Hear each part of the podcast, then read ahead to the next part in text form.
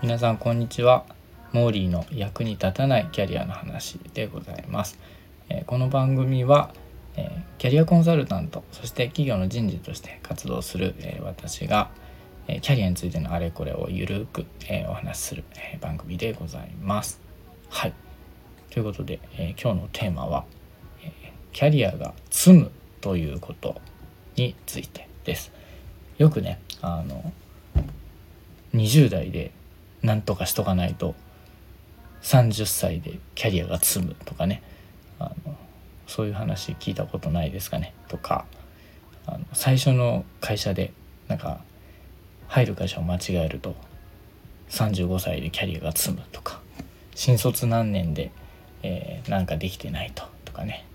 人生決まっちゃうみたいななんかそういう話ってよくありませんかね？で僕ああいう話すごい嫌いでというのがあの、まあ、まず単純に事実ではないということとあのそもそも積むって何なんですかねっていう話なんですよ。なんかよくあの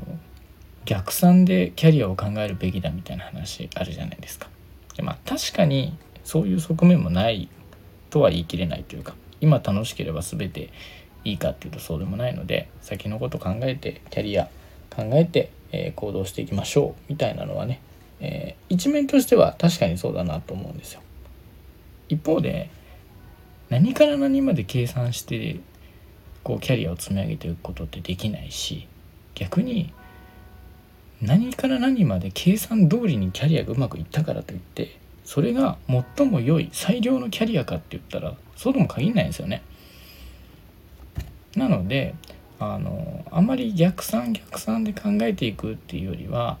えー、まあ、その時その時、まあ、楽しむこともそうですし、えー、まあ、好機を逃さないように自分なりの構えを育てていく、えー、こういうふうなところっていうのも大事だろうというふうに思うんですね。これが先ほどの「積む」ということが僕が嫌いだって言った話とつながってくるんですよ。積むってなんやねんっていう話であのそもそもキャリアに関してそのうまくいくかいかないかとかキャリアアップかダウンかみたいなこと、えー、そういった一元的な価値観しかないと思ってるから積むみたいな発想が出てくるんですよね。しかもまあ当たり前の話ですけどあのキャリアって人それぞれかけがえのないものなのでま一般論で語りきれないところっていうのもあるんですよね。で成長のタイミングだったりその人が力を入れて体重かけて頑張れるタイミングっていうのも人それぞれだったりするので例えば就活で失敗したというふうに本人が思っていたり20代前半、まあ、くすぶっていたというふうな時期があったり、まあ、20代後半、え、何か自分の中で大きな失敗があったり、えー、とかということがあったとしてもだからって例えば30歳でキャリアが積むとかその後のキャリア人生が決まってしまうみたいなことがあるとは限らないんですよね。あの意外と逆のパターンでいろいろ、まあ、幸運も含めてですねいろんな形で条件が整ってきて、えもしくは本人が育っていって30代になってから急にキャリアが開けるパターンみたいなのも結構多いのでなんかこう積むみたいなことでえー、焦りであったり不安感を覚えたまんまキャリアを歩むっていうことはあまりおすすめしないなっていうふうに思うんですよ。むしろその積むっていう風な感覚をインストールしていくことの方がその後のキャリアにおいて可能性を狭めたり自分で自分の首を絞めたりする、ことの原因になってしまう、え、ことだってあるような気がするんですね。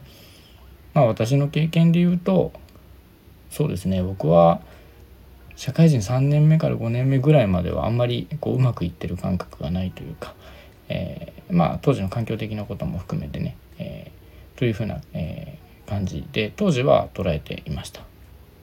自分的にやりやすくなったなと思ったのはいろいろあの立場の変化であったりとか、えー、その前の苦労っていうものを見ててくれる人がたくさんいたっていうことを実感できたりとかえ自分なりに他者とのコミュニケーションであったり仕事との向き合い方っていうものが少しずつ、えー、形になってきたところ20代後半大体28ぐらいの時ですかね。に自分なりに少しやりやすくなってきたなっていう感覚があってで30歳31歳ぐらいの時にあの、まあ、これも環境の変化もあったんですけど自分なりの答えをつかんできたみたいなところもあって突然めちゃめちゃ、え、やりやすくなった。そして今かなり自分の中では思うように仕事ができているしこれからの展望っていうのも自分なりに見えてきているしっていう状況になってきました、え、結構なので今は、え、幸せに仕事ができているし仕事以外のことも含めてねキャリアの充実度豊かさというのが、え、上がってきた。それに伴ってそれまでの体験キャリアというものも肯定的に捉えるようになってきたというふうな状態が今の状態ですね。これも多分、え、今よく言われるような何歳までに何々をしとかなければいけないということに縛られていたら、え、今の、え、キャリアに対する満足感や前向きな気持ちっていうのはなかっただろうなというふうに思ってます。えだって今振り返っても、えそして今でも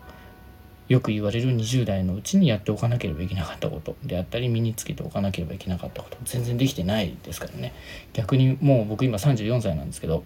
34歳になって、えー、他の人がもしかしたら社会人1年目2年目で経験してるようなことかもしれないようなことに全力で、えー、取り組んでいって、えー、何か新しいことができたら超嬉しいみたいなことっていうのは未だにあるしやっと今、えー、社会人として、えちょっとできるようになってきたかな。みたいなこともあったりしますね。なので、えあまりこう積むみたいなことっていうのは気にしないでいいかなと思います。あのそれはねあの正直な話ファーストキャリアが大事これはまあ確かに大事だと思いますとか若い子の環境によって決定される部分があるそういうのはもしかしたら事実としてあるのかなと思います僕も今この会社でに入っていなかったら違う会社だったらまた違う自分だったんだろうなと思いますしそれで決定される要素がないとは言わないけど積むとかなんか人生決まるみたいな言い方っていうのは良くないなと思うんですよね。でまあここからは大事なお話なんですけど役に立たないキャリアの話なんですけどね、えー、すごく大事だなと思うのがあのこういう風な言い方って簡単に言うと煽りなんですよね不安や焦りを煽ることによって人々を何かしらの行動であったり欲求であったりっていうものに駆り立てようとしているそういう、まあ、いわゆる言葉言説なんですよね。ってことはそれ自体をその言説自体を何かの手段として何かしらの行動や欲求に結びつけようとしてるからそういう強い言葉を使うんですよね。要するにその、えー、そういう煽りによって例えば、えー、転職であったり、えー、そういったようなものをさせることが、え利益になる人がいたり、えそういう形の言説で不安を煽ることによってそういう情報に触れさせることによって何か得するであったりそういう、えステークホルダーが多分いるんでしょうね。えー、まあそういう方々はそういう方々で、まあ、お仕事なので、えー、一概にこう全否定するわけではないですがまあ、自分のキャリアをそういったものに預けてしまうっていうのはもったいないんじゃないのというふうに、えー、僕は思います。なので煽られても焦る必要はないかなというふうに思います。ただ何にも考えなくていいかっていうとそうでもなかったりするのでいろんな要素を考えていく。本当に自分が今それをしたいことなのかやるべきことなのか。自分の価値観の軸に照らし合わせて考えていく。僕はこれをよく自分の物差しを育てるとかね。キャリアに対する構えを育てていくというふうな言い方をしたりしますがこういう姿勢っていうのは大事なのかなと思います。焦る必要もないし正解である答えを選ぼうとする必要もないけど自分なりの正解って何なんだろうっていうのを考えるであったりその基準を育てていくっていうことは大事なのかなと思います。まあなんでこの話をねしようかなと思ったかっていうとその積むみたいな話がしょっちゅうされてるっていうのもそうなんですけどあの世界史で昔古代史みたいなところでなんかあのシュリーマンって人いたなっていうのをちょっとあの知り合いの子供に世界史を教えてる時にね思い出したんですよ。でこのシュリーマンっていう学者さんはですねまああの遺跡を発掘した結構教科書に載るぐらいだから有名な人なんですけどもともと商人で40代の時かなに商人を辞めてあの、まあ、トロイアっていうね、遺跡を発見してるんですよ。だから別にこう20代でとか30代でキャリアが積むとかってないなって改めて思ったんですよね。だって40代から、まあ、要はネクストキャリアとして遺跡の発掘をやるってあの商人をやってる頃からね古代史への情熱っていうのが非常にあった方だそうなんですけどその情熱っていうのを形にして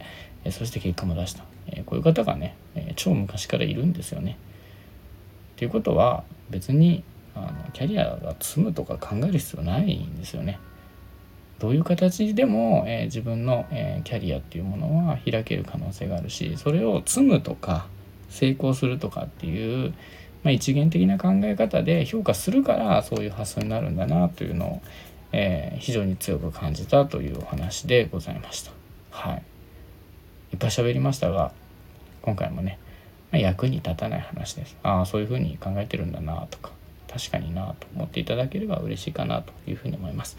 あの役に立たないという言葉にした理由の一つもねこれなんですよね。僕は煽りたくないので何かしらの行動であったりとかえ何かしらの欲求を駆り立てるっていうことをしたくないので、えー、まあ、つらつらとお話をして、えそれについて価値を感じていただいたり価値を感じなかったり、えしていただければいいかなとえいう感じでお話をしております。はいということで、えー、今日も一人で、えー、たくさん喋らせていただきました。はい、以上となります。まあ、これからもねこういうふうにつらつらとお話ししていきたいと思いますので今後ともよろしくお願いいたしますそれでは以上になります今回もありがとうございました失礼します